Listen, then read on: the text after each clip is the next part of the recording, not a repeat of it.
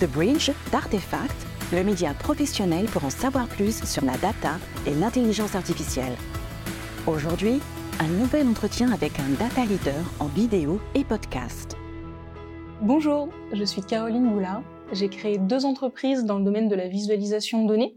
Ça fait dix ans que je travaille à créer des ponts entre les humains et les données et je suis heureuse d'être avec vous pour un nouvel épisode de The Bridge, le média d'artefacts qui démocratise la culture des données et de l'intelligence artificielle. Aujourd'hui, on reçoit Médéric Chomel. Médéric, bonjour. Bonjour Caroline. Alors Médéric, tu travailles chez Orange France. Est-ce que je peux te laisser te présenter? Donc Médéric Chomel, effectivement, je suis en charge de la data, de l'IA et de l'automatisation chez Orange France depuis deux ans. Ça fait dix ans que je suis chez Orange, où j'ai fait plein de métiers. Euh, au départ, j'étais ingénieur, et puis je suis très vite tombé sur euh, le pilotage de grandes transformations qui mêlent à la fois l'humain, le business et la technologie. Et, ce qui me passionne, c'est moi aussi euh, créer des ponts entre ces trois domaines qu'on nous pose trop souvent dans nos entreprises. Et je pense qu'aujourd'hui, toutes les transformations font appel à ces trois, à ces trois briques. Euh, j'ai une particularité, c'est que j'ai travaillé dans, dans plusieurs géographies chez Orange. J'ai commencé sur Orange France et puis au Sénégal et en Jordanie. Euh, donc c'est aussi les, les, joies de, ces grands groupes où on peut euh, bouger à l'international, découvrir d'autres cultures, euh, découvrir d'autres façons de faire, de travailler, et donc qui enrichit beaucoup quand on vient sur, sur d'autres géographies. Alors du coup, ça fait dix ans que tu observes depuis ce poste-là les transformations liées aux données, liées au numérique. Tu l'as vu dans plusieurs régions du monde. Comment tu as observé ces transformations? À quoi ça s'est vu? Et puis peut-être euh, où on en est aujourd'hui. Les données ont toujours été au cœur des systèmes d'information, mais ont souvent été vues comme une couche de facilitation qu'il fallait gérer, euh, mais qui était plutôt une contrainte. Euh, et en fait, c'est assez récemment que, au-delà de la contrainte, on s'est dit, ben, ces données, on peut aussi en tirer de la valeur. Euh, et donc, depuis quelques années, euh, à travers les différentes phases euh, qu'on a pu connaître, les fameux big data et puis maintenant les transformations plus intelligence artificielle, euh, la question de la valorisation des données et de leur utilisation s'est vraiment posée. Alors effectivement, on a commencé euh, quasiment tous, hein, c'était c'était mon cas quand j'étais au, au, Sénégal en, en 2012, par se dire on va essayer de tout mettre euh, au, au même endroit. Alors c'était la, la, la, la, grande folie des data lakes euh, euh, et donc on mettait un peu toutes les données euh, comme ça en se disant si on les met toutes au même endroit, bon finalement on va pouvoir en faire de la valeur. On y a tous passé beaucoup de temps, beaucoup d'énergie, un peu d'argent aussi, et finalement on n'a pas forcément réussi à toujours en, en, en tirer la bonne valeur.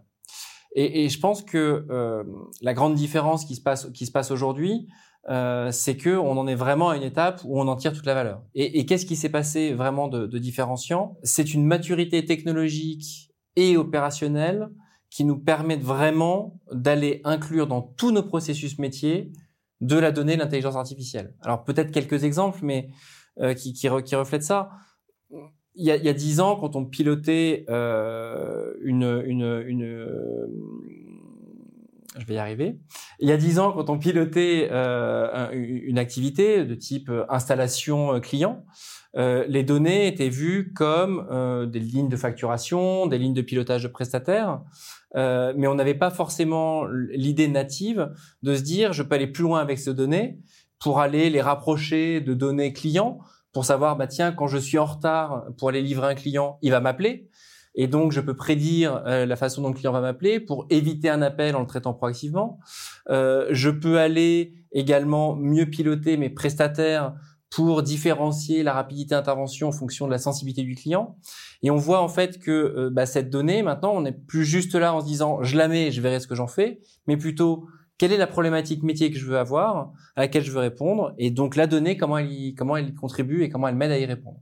Et le fait d'être un grand groupe comme euh, Orange France, est-ce que c'est plutôt un frein ou est-ce que au contraire c'est plutôt euh, un outil pour mieux tirer son épingle du jeu dans cette transformation? Alors quand on a un grand groupe, le problème c'est l'équilibre entre euh, le respect des grandes gouvernances d'entreprise et l'innovation et l'agilité pour être rapide à donner de la valeur. Et je pense que euh, c'est quelque chose euh, sur lequel, euh, et, et, et, ça a été beaucoup tiré par les évolutions des, des systèmes d'information, mais sur lequel l'agilité, dans toutes ses formes, euh, qu'elle soit les modèles Spotify, les modèles Safe, les modèles Large Scrum, tous, tous ces modèles-là, hein, c'est pas très important, mais on, on, on cherchait à contrebalancer voilà ce besoin de respect des grandes des grandes pratiques et des grandes gouvernances d'entreprise et apporter vite de la valeur euh, à, à, nos clients. Alors typiquement sur la data et l'IA, euh, c'est quelque chose que alors, nous chez Orange France on utilise énormément. Alors on est en modèle safe, hein, mais bon, c'est, euh, n'importe quel modèle aurait aurait apporté la même valeur. Euh, L'idée de pouvoir très vite impliquer le métier dans la bonne priorisation, d'être très rapidement en capacité de mettre quelque chose dans la main des utilisateurs pour tester la valeur et apprendre. Et ça, quand on a un groupe comme Orange, c'est quelque chose qui est pas natif. On avait toujours plein de raisons euh, d'hésiter, de questionner, de refaire des business cases, etc. Et là, finalement, avec un modèle agile, on est capable de prendre plus de risques, d'essayer plus vite, et pourquoi pas d'échouer, mais aussi de réussir. Et donc aujourd'hui, on, on arrive à être sur des durées de quelques semaines, quelques mois, pour aller mettre quelque chose dans les mains d'un client, qu'il soit interne ou externe. Et alors ce modèle SAFE, euh, pour euh, ceux qui ne sont pas familiers, en quoi ça consiste? Alors le modèle SAFE, c'est un modèle d'agile coordonné à l'échelle. Donc qu'est-ce qu'on entend par l'agile coordonné à l'échelle? L'agile unitaire est assez simple à comprendre. C'est je gère un produit. Alors mon produit, c'est une application, euh, c'est un site web, et là je m'organise en mode agile. Donc là, je vais avoir des modèles de Scrum, de gestion de tâches qui vont faire que pendant une période donnée, un sprint, je vais délivrer un incrément de valeur. C'est facile quand on est une équipe, ce qu'on appelle une pizza team, euh, une équipe de 8 personnes, euh, là on sait se gérer. Le problème, c'est quand on fait 5, 10, 100 de ces équipes et qu'on doit les coordonner. Et donc c'est là où on a besoin d'un modèle supplémentaire pour les coordonner, et passer à l'échelle. Et donc c'est là où nous on utilise le modèle SAFE, qui, qui, qui est un framework hein, qui permet de définir les règles de gestion et de gouvernance pour s'assurer que bah, toutes ces équipes vont dans le même sens. Euh, et donc on va parler d'équipes qui vont dans des trains, voire des grands trains qu'on appelle des large solutions. Voilà, bon, toute une terminologie, mais in fine, c'est vraiment s'assurer qu'on va tous dans la même direction, qui est maximiser la valeur apportée aux clients. Et du coup, comment on traduit cette transformation à tous les étages de l'organisation Comment on diffuse ça à tous les collaborateurs Alors, effectivement, le, le, premier grand sujet, c'est probablement l'acculturation. C'est-à-dire aujourd'hui, le sujet des données et de l'IA, et pas seulement dans le monde de l'entreprise, hein, est un sujet mal connu et mal compris. Malheureusement, aujourd'hui, dès qu'un article sort dans la presse sur l'IA, ça va être est-ce que l'IA va remplacer mon travail?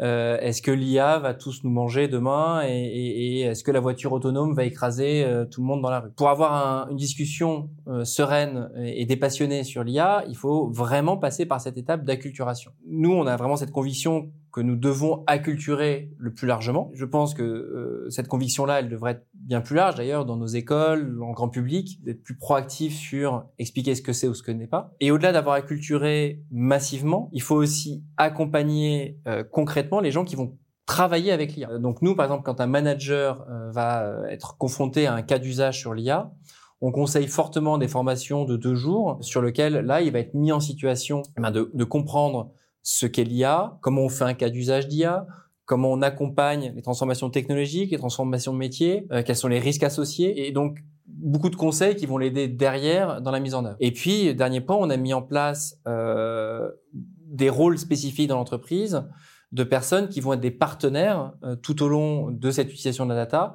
au quotidien pour accompagner, réassurer, euh, former, donner les ressources, puisqu'effectivement, c'est quelque chose qui n'est pas naturel. Bien sûr, j'imagine que tous les métiers sont un peu euh, euh, bouleversés, mais est-ce qu'il y a des métiers qui sont quand même plus concernés que d'autres? Hmm.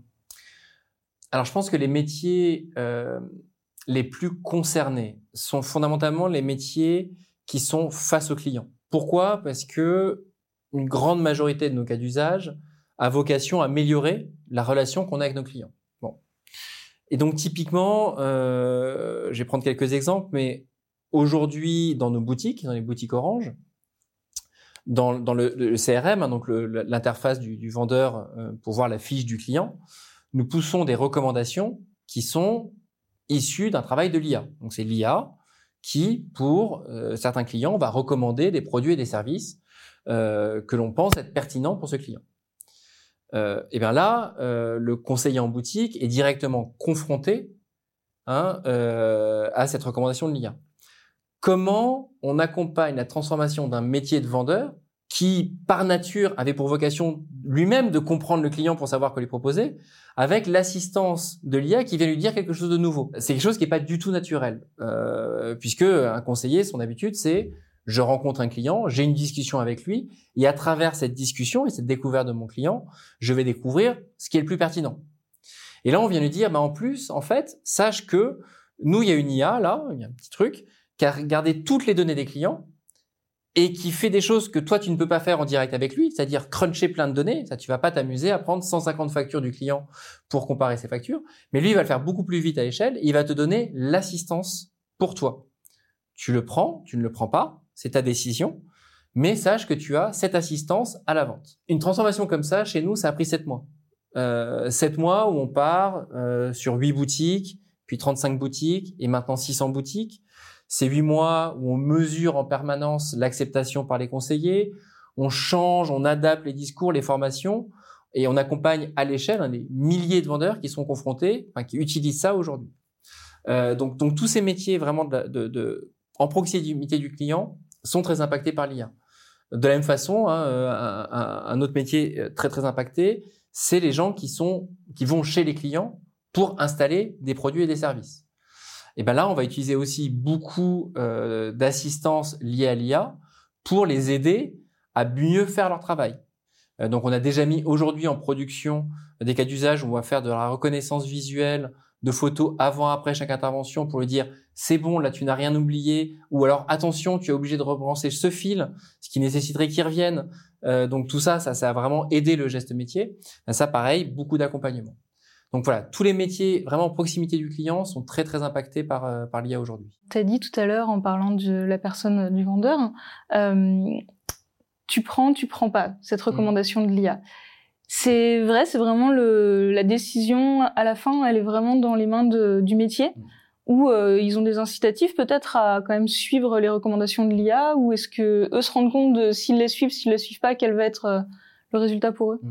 Alors, premier niveau de réponse, notre conviction chez Orange, c'est que le dernier mot est à l'humain. Et, et, et, si on veut avoir la confiance de nos collaborateurs et de nos clients, c'est essentiel. Et donc, euh, et c'est un engagement que nous avons pris euh, formellement euh, chez Orange France, qui est, voilà, le dernier mot est toujours à l'humain et pas à la machine. Au-delà de ça, c'est dans notre intérêt collectif et commun d'avoir une recommandation pertinente. Et donc, typiquement pour un vendeur, son objectif, c'est de vendre le plus. Et donc, on n'a pas besoin de le forcer à l'utiliser puisque si lui voit que ça va augmenter sa part variable à la fin du mois, eh ben il va le faire naturellement. Et donc on va beaucoup plus jouer sur la carotte que sur le bâton, c'est-à-dire qu'on va essayer de rendre euh, le plus possible l'IA pertinente et utile à l'humain pour qu'il l'utilise, mais on sera jamais dans euh, voilà, on ne forcera pas, on ne contraindra pas, on ne mettra pas de pénalité si c'est pas utilisé, puisque ça ne rentre pas dans nos convictions. Et les clients, justement, est-ce que eux, ils comprennent euh, ces logiques où leurs données sont utilisées avec des recommandations qui viennent d'intelligence artificielle? Est-ce que ça leur fait bizarre quand on leur donne une recommandation basée sur leur historique ou comment ça se passe? Comment ils comprennent mmh. ces logiques-là? Alors c'est une très bonne question. Euh, quand, on, quand on va en boutique, euh, en fait très souvent maintenant les vendeurs montrent leur écran aux clients, d'accord?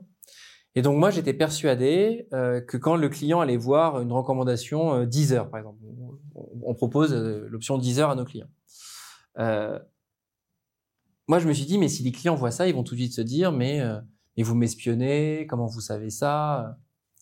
Bon en fait paradoxalement quasiment pas. Quelques vendeurs m'ont posé la question sur les milliers et on n'a encore aucun client qui nous a posé la question. Ceci étant dit, je pense que le niveau de maturité et de compréhension va changer et que le niveau de questionnement va changer.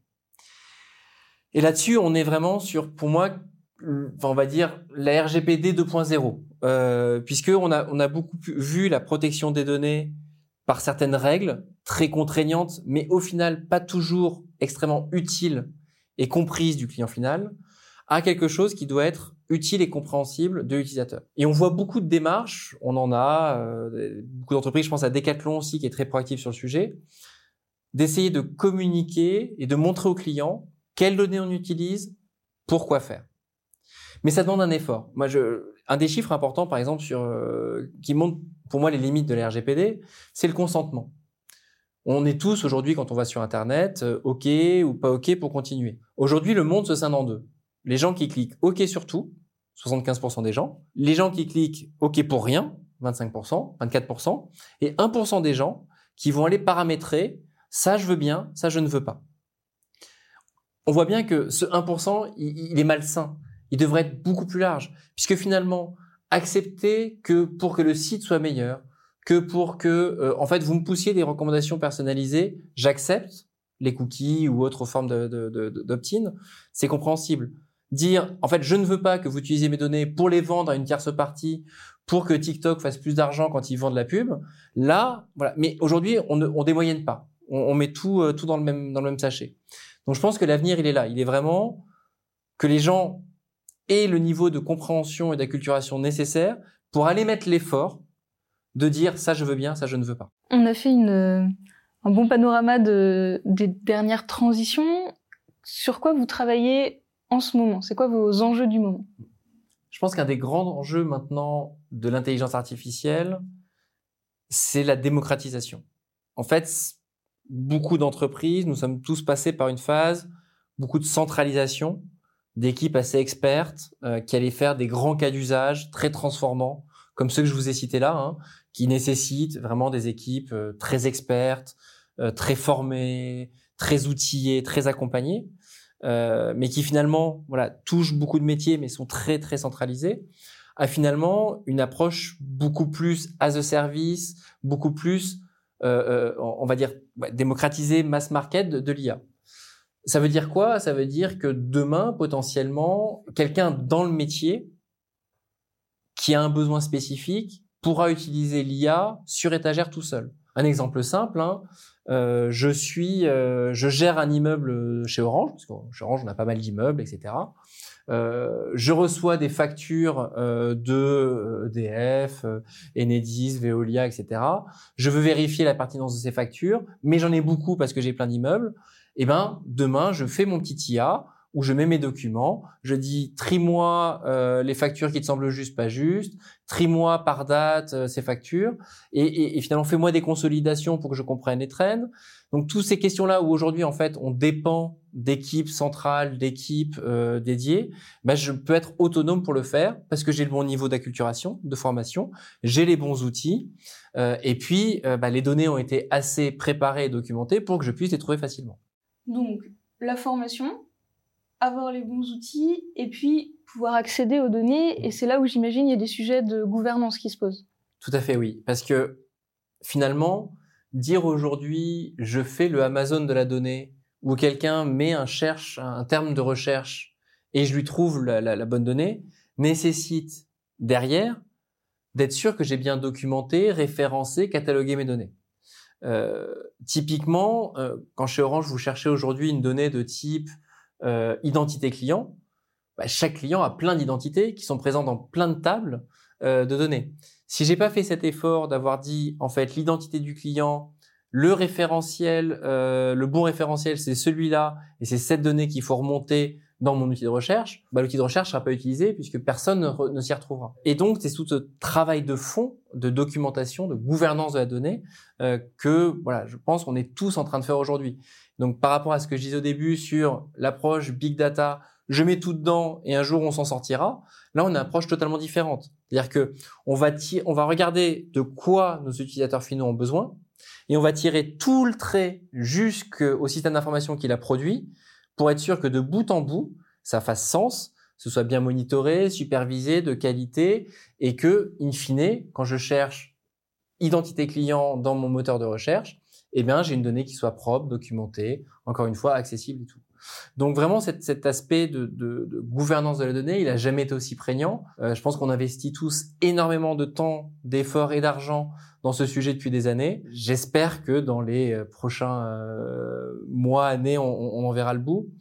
Je pense qu'un une des dernières transformations qu'il nous reste à passer sur, sur ce sujet, c'est finalement dans un monde de plus en plus SaaS sur les SI qu'on utilise, euh, et donc de plus en plus standardisé sur nos SI sources, et eh ben de remonter la standardisation des modèles de données dans les SI sources. sans vouloir être trop technique, l'idée étant de se dire, on passe tous beaucoup trop de temps à transformer la donnée pour en faire quelque chose qui fait sens. Et finalement, pourquoi on le fait tous individuellement, alors qu'on pourrait remonter ça dans les SI qui produisent des données de type outils de facturation, outils CRM, et d'avoir des modèles de données très standardisés qui permettront à tout le monde de gagner énormément de temps. Ça m'intéresse beaucoup cette histoire de gouvernance des données parce que dans une grande organisation, euh, j'imagine que c'est très compliqué d'empêcher euh, une entité, un département, de dire voilà, moi j'ai cet indicateur-là, je l'appelle comme ça, ça fait des années qu'on le fait comme ça, et donc pour nous c'est plus pratique d'utiliser ça. Et puis un autre côté, euh, un autre, euh, une autre entité qui va définir le même indicateur mais avec une petite variation dans la formule, dans la façon dont on fait l'arrondi, et qui va appeler ça différemment, alors que au final euh, ces deux entités-là devraient utiliser la même chose. Et donc du coup, qui décide? Qui est l'arbitre final? C'est tout l'enjeu d'un modèle démocratisé. C'est-à-dire que comment je rends à la fois la donnée la plus décentralisée possible dans sa gestion et sa définition et son accès, tout en évitant la multiplicité euh, des sources et des, vérités. Là-dessus, on a plusieurs éléments euh, aujourd'hui qui nous, qui nous permettent d'y arriver. Le premier, c'est qu'on on a tous maintenant de plus en plus unifié nos plateformes de gestion de données qu'elle soit sur du cloud privé ou du cloud public, finalement, d'avoir une seule plateforme, bah, ça nous fait gagner énormément de temps. Puisque euh, ce que tu décris était très lié aussi à j'ai mon gisement, je le sers de la façon que je veux. Si maintenant la donnée elle est au même endroit pour tout le monde, bah, finalement cette liberté-là existe beaucoup moins. Donc l'unicité des data platforms, euh, par, sa nature, hein, permet, ça. Et donc au-delà de la data platform unifiée, ce qui est important aussi, c'est d'avoir une gouvernance fédérée très forte. Et ça, c'est quelque chose qui est assez contre nature, euh, mais qui s'explique assez bien au métier. C'est-à-dire, je te donne une liberté très forte d'accès à la donnée.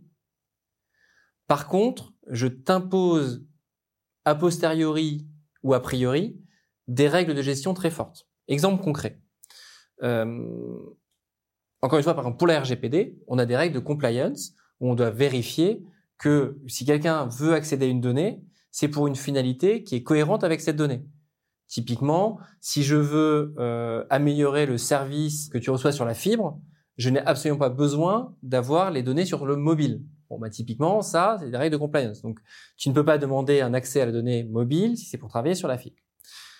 Bah, aujourd'hui, euh, ce qu'on fait d'un point de vue de gouvernance fédérée, c'est que on oblige, quand quelqu'un demande l'accès à la donnée, de remplir un petit formulaire qui est de dire j'ai besoin de cette donnée pour faire ça. Et là, nous, on fait confiance a priori, c'est-à-dire qu'on dit ok, tu as créé cette donnée, donc on te crée cette table de données, cet environnement de travail dans lequel tu vas retrouver données, tu vas pouvoir travailler.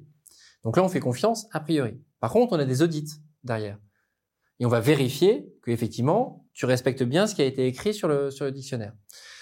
Et donc voilà, cette gouvernance qui est j'impose des règles sur lesquelles je fais des vérifications, mais je libère l'usage c'est vraiment cette logique d'équilibre hein, qui permet de renouer la confiance dans un usage in fine par l'utilisateur, la facilité d'utilisation, mais un contrôle et une imposition de règles. Et ça, ça doit se traduire par des nouveaux métiers peut-être. Il y a bien une dimension humaine qui est chargée de faire respecter ces règles, de les créer. Alors il y a, il y a, il y a plusieurs métiers qui d'ailleurs plein de codifications différentes suivant les, entreprises. Alors Bon, la, data gouvernance, elle se comprend assez bien. C'est vraiment un peu cette tour de contrôle hein, qui définit les règles euh, au global, mais qui sont vraiment des règles d'entreprise euh, validées au plus haut niveau. Donc nous, par exemple, hein, les droits d'accès aux données et, certaines règles de gestion de données sont vraiment validées au plus haut niveau de l'entreprise, puisqu'on considère que euh, ça engage la responsabilité de l'entreprise et c'est essentiel. Derrière ça, comment accompagner des métiers pour qui ça peut être un petit peu abscon ces règles. Bon. Euh, et donc là-dessus, on a vraiment aujourd'hui une organisation euh, à la fois de gens qui gèrent des domaines de données, ou des data owners, ou des domaines owners, encore une fois, plusieurs terminologies sur l'entreprise, mais on a tous cette logique de, gens qui sont vraiment des propriétaires euh, d'un domaine de données, c'est-à-dire que vraiment ils s'en sentent responsabilisés. Euh, pour savoir bah, où est-ce que je mets mes investissements pour la mettre en qualité. Euh, finalement, qu'est-ce que quel est mon patrimoine clé, mes golden data dans ce domaine-là? Euh, euh, S'il y a un débat sur euh, le KPI, il doit être fait comme ça ou comme ça, c'est moi qui instruis le sujet, qui prend la décision. Et donc ces domaines là eux, ils ont une vision sur leur périmètre de données. Et donc finalement, moi, métier, si j'ai une question sur ce domaine-là, ben, je sais que je peux aller vers toi pour te demander ça. Et puis il y a, dans l'autre sens, je, je, fais partie d'un métier j'ai plein de domaines, je vais pas avoir à faire le tour de tous les domaines parce que sinon ça me prendrait trop de temps. Et j'ai besoin des gens en proximité qui eux sont plutôt capables de m'orienter euh, sur ça. Et donc là, c'est plutôt des référents data, des partenaires data, encore une fois plein de noms qui vont être proches des métiers pour pouvoir les guider dans ce monde-là. Et puis encore une fois, beaucoup de formations, de matériel disponible pour pour accompagner les gens euh, au quotidien. Je comprends les, les gains que ça amène cette gouvernance pour le respect euh, RGPD, pour euh, avoir au final une meilleure organisation des données et une meilleure confiance dans les données qu'on utilise. Mais si on cherche un peu, est-ce que est-ce que ça freine pas un peu euh, la créativité, l'innovation? Si je peux pas bidouiller un peu, j'ai une idée super, je peux pas la tester rapidement. est-ce que est-ce que ça c'est un vrai problème? Alors justement, c'est sur l'exemple que j'ai pris tout à l'heure, c'est pour ça qu'on a pris le parti de faire confiance a priori et de se mettre en contrôle a posteriori. Donc du coup, on évite à la personne qui demande la donnée d'attendre qu'un comité théodule se soit réuni pour dire c'est bon, c'est pas bon. Euh, donc, donc on est vraiment sur des processus de plus en plus agiles et rapides. Et donc, et donc justement, un, un, un des exemples concrets qu'on a sur, sur, sur cet aspect d'innovation, c'était ces fameux euh, data labs d'expérimentation. Je pense qu'on a tous connu ça quand, quand, nos, euh, quand nos processus d'accès à données étaient un peu compliqués. Qu'est-ce que faisait notre scientist qui était assez malin? Il se crée en fait des data labs dans lesquels il mettait toutes les données. Il mettait une intention, en tout cas une, finalité assez vague pour que ça couvre à peu près tout. Et puis c'était un data lab d'exploration. Mais finalement, ces data labs ont duré pendant des années, ont quasiment connu des cas d'usage en production dessus. Et, et, et bon, c'était la façon dont le système s'accommodait finalement de règles compliquées et de besoins d'innovation. Et donc aujourd'hui, finalement, avec des règles beaucoup plus simples et beaucoup plus rapides, on est en train d'essayer de démonter ces logiques de data lab exploratoire, ou en tout cas de les restreindre vraiment à une temporalité courte. Je veux essayer quelque chose de façon rapide et agile. Et après, une fois que j'ai fini, je le détruis et je le passe en production. Alors, sais pas, je le détruis, je le passe en production, mais en tout cas, je migre vers la production. Et finalement, cette, cette capacité d'innovation, elle est encore une fois permise par ces plateformes modernes et une gouvernance fédérée forte qui permet d'aller vite de l'idée, le test, la mise en production, la supervision. Et sur la formation, on a vu c'était euh, un des leviers importants. Comment on arrive à former des métiers aussi différents qui vont du vendeur, technicien, manager dans une organisation aussi grande? Quelles sont un peu les, les recettes qui marchent bien? Qu'est-ce qui a bien marché chez vous? Déjà, c'est vrai qu'on a une approche euh, très en entonnoir, on va dire. Donc on a effectivement quand même un module de base euh, qui est finalement qui pourrait être le même que pour le grand public, hein, qui est euh, euh qui est une heure de découverte, des vraiment des notions de base. Euh, et puis après on va avoir, suivant le niveau d'application, de maturité, de connaissance, finalement des modules de plus en plus longs, complexes euh, et spécialisés pour y arriver. avec jusqu'à la fin des formations certifiantes pour, pour nos experts. On a également des filières spécialisées pour les managers et les exécutifs, puisqu'effectivement, ces populations qui sont amenées à beaucoup travailler sur le sujet, mais qui elles aussi ont besoin de formations un peu plus dédiées, euh, sur lesquelles on va avoir euh, des formations d'une journée, d'une demi-journée. On va venir encore une fois beaucoup montrer des exemples concrets, euh, puisque c'est vraiment dans retour d'expérience qui marche le plus. Et puis finalement, pour les différents métiers, on va plutôt arriver sur des acculturations basées sur des cas d'usage qu'on connaît et qui leur parlent plutôt que des formations théoriques. C'est-à-dire que là, on va arriver euh, beaucoup de communication à travers des calls managériaux habituels, des réunions, des séminaires déjà habituels, dans lesquels on va venir présenter des cas d'usage qui les concernent pour pouvoir hausser le niveau de l'eau. Et, et, et, d'expérience, c'est vraiment ce qui rend, ce qui démystifie le plus le sujet. Puisque finalement, aller dire euh, l'IA c'est important pour demain, alors que euh, on a aidé ton voisin en faisant ça euh, et, et, demain, comment ça peut t'aider? Ah bah là, tout de suite, c'est beaucoup plus pertinent. Et donc, on utilise beaucoup ce, ce, genre de mécanisme. Et alors, demain, justement, comment vous voyez l'évolution euh, de ce domaine dans les 3, 4, 5 années à venir? Alors je pense que les, les, les grandes problématiques euh, des prochaines années, ça va être bon, le point que j'ai déjà abordé sur vraiment cette démocratisation. Je pense qu'on est tous confrontés à ça. On est tous passés par ces centres d'excellence, ces, ces, ces, équipes un peu un peu centralisées. Et maintenant, voilà, comment, à l'instar des digital natives, même les entreprises euh, plus legacy comme comme on peut l'être, euh, deviennent IA by design dans tous leurs projets. Euh, et ça, on n'y est pas encore. On a tous commencé cette transformation, mais il reste du chemin à parcourir. Euh, et donc, dans 4-5 ans, euh, on y sera encore. Et je pense malheureusement que pour ceux qui n'auront pas commencé ou assez avancé dans ce chemin-là, je pense que ce sera très très difficile. Euh, je pense que le deuxième sujet, ça va être de réassurer, de continuer à réassurer les clients et les collaborateurs sur, encore une fois, qu'est-ce qu'on fait des données, qu'est-ce qu'on fait de l'IA, comment ça marche avec vous et comment ça marche pas contre vous ou sans vous, mais avec vous. Et là-dessus, encore une fois, beaucoup d'acculturation, de formation, d'exemples concrets. Et je pense qu'un des troisièmes enjeux euh, qui, qui, qui, qui, vont arriver euh, dans ces prochaines années, notamment drivé par la régulation, c'est l'équivalent de la RGPD pour l'IA. C'est-à-dire comment on s'assure que nos entreprises, nos systèmes d'IA euh, sont, euh, on peut leur faire confiance. Je fais simple. Euh, et donc là-dessus, hein, c'est tous les travaux euh, de la Commission européenne autour de l'AI Act qui devrait arriver en 2025 et euh, qui vont profondément changer la façon dont on fait l'IA. Qu'est-ce que ça veut dire concrètement? Ça veut dire qu'aujourd'hui, euh, on, est beaucoup plus focalisé, par exemple, sur la valeur, la performance de l'algorithme pur dans l'absolu. C'est vraiment le KPI qu'on regarde tous quel est le livre que j'obtiens, la UC, le ROC, tout ce qu'on a tout, plein de métriques.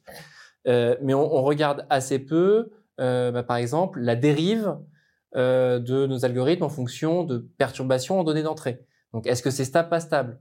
Euh, Imaginons, euh, sur l'exemple que j'ai pris de recommandation en boutique, si on voit une grosse perturbation sur une source de données qui a un problème de qualité d'un coup, imaginons que bah, notre système, du coup, devienne fou, notre enfin, ne marche plus du tout, et on recommande n'importe quoi à nos clients, des choses qui ne sont plus du tout pertinentes. Là, du coup, le vendeur va se retrouver face à ça, et c'est quelque chose euh, face à des, des, recommandations qui ne sont plus pertinentes, qui sont complètement absurdes pour le client. Et ça, si on l'a pas anticipé, si on monitore pas euh, la performance et la stabilité de nos algorithmes, eh ben, on, on, ne saura pas le faire. Donc vraiment, voilà, derrière l'IA éthique et responsable et l'IA de confiance, il y a beaucoup d'activités qu'on ne mène pas assez aujourd'hui, qu'il va falloir qu'on mène beaucoup plus demain. Est-ce qu'il y a un sujet dont on n'a pas parlé, qui te tient à cœur, euh, quelque chose à ajouter? Ah, Peut-être sur l'IA de confiance, là, je viens de parler de la, la, la stabilité et, et, de la robustesse, mais je pense que euh, nos entreprises, aujourd'hui, en tout cas les entreprises qui font de l'IA réellement euh, dans, leur quotidien, doivent se prendre en main sur cette logique d'IA éthique et responsable. Puisqu'encore une fois, la régulation va arriver dans quelques années, euh, et je pense qu'elle couvrira pas tout et notamment elle ne dira pas comment faire. Et aujourd'hui, euh, je pense que c'est plus un problème euh, théorique, c'est plus un problème de recherche, c'est un problème de pratique. C'est comment on accompagne nos product owners, nos data scientists, nos data ingénieurs pour penser à chaque étape du développement leur système d'IA comme étant un système IA de confiance. L'exemple typique et connu de tous, hein, c'est par exemple la gestion des biais. Mais comment une équipe projet qui doit faire un algorithme, par exemple de recommandation client, encore une fois, cet exemple est, est assez simple, pense dès le départ de se dire quelles sont les populations que je veux protéger, quels sont les biais que je ne veux pas reproduire, quels sont les biais que je veux complètement annuler, quels sont les biais que je dois monitorer par la suite euh, pour être sûr que, euh, bah, par exemple, je pousse bien des bouquets sport à des femmes qui veulent regarder des bouquets sport. Parce que si on le fait pas, nos algorithmes par nature vont avoir tendance à écraser certaines populations euh, dans, dans, leur, dans leurs recommandations. Et ça, c'est de la pratique, c'est euh, vraiment des méthodologies euh, qu'il faut qu'on qu implémente beaucoup plus. Et ça, ça va vraiment être quelque chose sur lequel on, doit travailler dans les prochaines années. Pour terminer, est-ce que tu aurais une recommandation pour euh, ceux d'entre nous qui veulent aller plus loin dans ces thématiques euh, Une lecture, une conférence euh? Alors moi, j'aime bien quand j'ai une heure ou deux que j'arrive à libérer dans mon agenda c'est surtout aller sur des formations en e-learning. Alors moi j'aime beaucoup Coursera parce qu'ils ont des logiques de projets guidés. Dans lequel on peut, en même temps qu'un instructeur, refaire du pas à pas sur apprendre le SQL. Donc j'ai réappris le SQL cet été, ou apprendre à faire un peu de langage naturel ou certains types de modèles. Euh, je pense qu'une heure, une heure investie là-dedans est très très rentable. Médéric, merci beaucoup. Merci à toi, Caroline. J'espère que cet épisode vous a plu. On se retrouve très bientôt pour un nouvel épisode de The Brick.